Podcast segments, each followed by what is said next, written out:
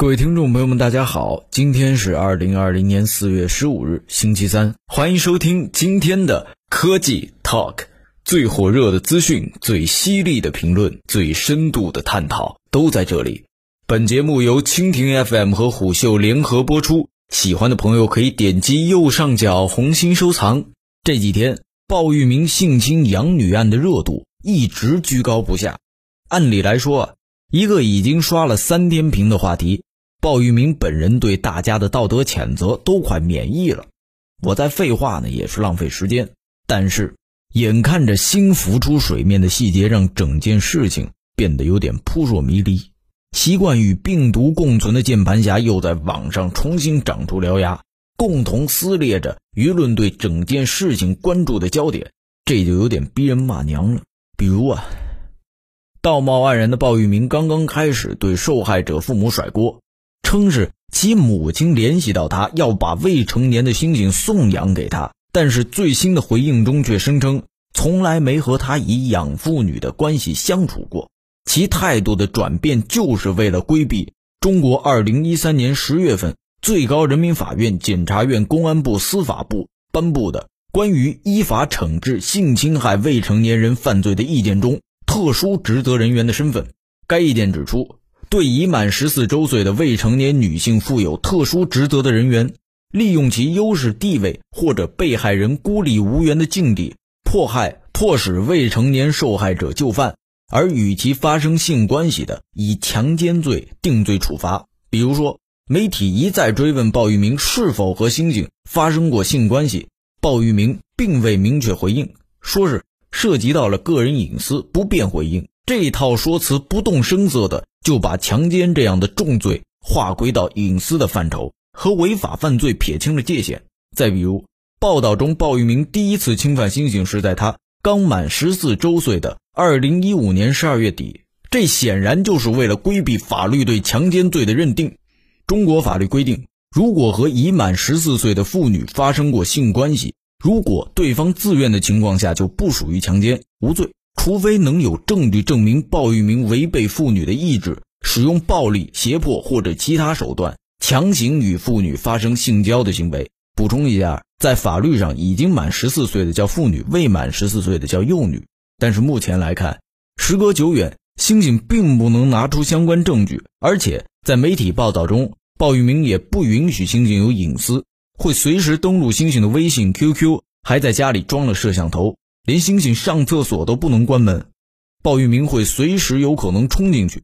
鲍玉明这样步步为营的把性侵粉饰成了恋爱关系，表面上这些细节似乎都是鲍玉明在自说自话的狡辩。实际上，这位手握中国律师资格和美国联邦最高法院出庭律师资格证的律师，深谙法律的规则，一直在利用自己的专业知识。步步为营地编织出一个能够规避司法审判的师德故事。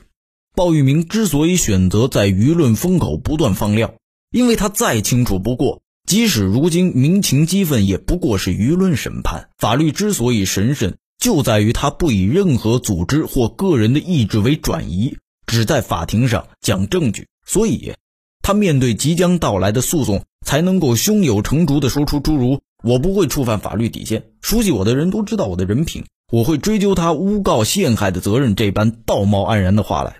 于是网上就陆续冒出了“恋童癖是天生的，没办法”。其实他也值得同情，事情还没有定论，说不定女孩有问题。小女孩从小缺爱，长大了变心了，可能是斯德哥尔摩综合征这样的声音。诚然，这些言论未必全都是主动给鲍玉明洗地的圣母婊，但是令人遗憾的是。即便是鲍玉明案这样的寻找猎物，再到精神驯化，再到性奴役这样典型的恋童癖案件，都有一群人看客心理作祟，让荡妇羞辱的理论卷土重来。可见社会对性侵的立法普及和儿童保护的教育普及还有很长的路要走。毕竟，任何对性暴力的纵容都是社会参与下的共谋。日前，法制周末记者在知乎 APP 上以“送养”为关键词进行搜索。就随即找到了多条送养小孩的信息。记者注意到，在多条信息下方都有一位同样的网友，在他头像旁边留下了自己的 QQ 号码。目前，知乎已经全网删除相关消息。此类案件层出不穷，一定程度上是立法滞后作恶代价小，给这类变态群体铤而走险的勇气。甚至章子怡在微博隔空喊话：“知道为什么一而再、再而三的出现性侵未成年的事件吗？一次被曝光，又一次次销声匿迹，没有严惩，只见保护伞，警察叔叔不痛心吗？”美国也发生过这样的案例。一九八四年，十岁美国男童乔迪普洛彻被一名二十五岁的教练杰夫杜塞绑架并多次性侵。男童父亲 Gary 偷偷伪装埋伏在机场的付费电话亭旁边，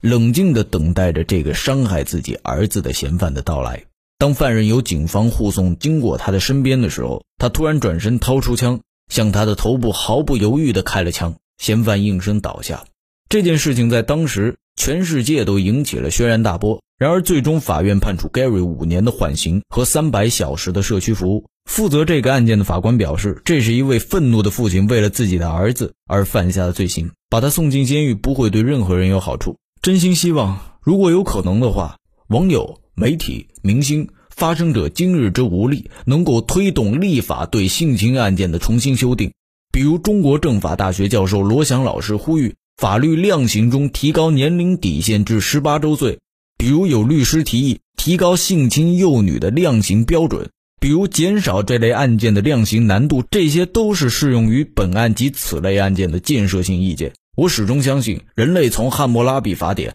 再到世界人权宣言，从杀死奴隶无罪到世上人人平等，司法的进步并非凭空发生，它一直离不开公众的呐喊。以上就是本期科技 Talk 的内容，我们下期见。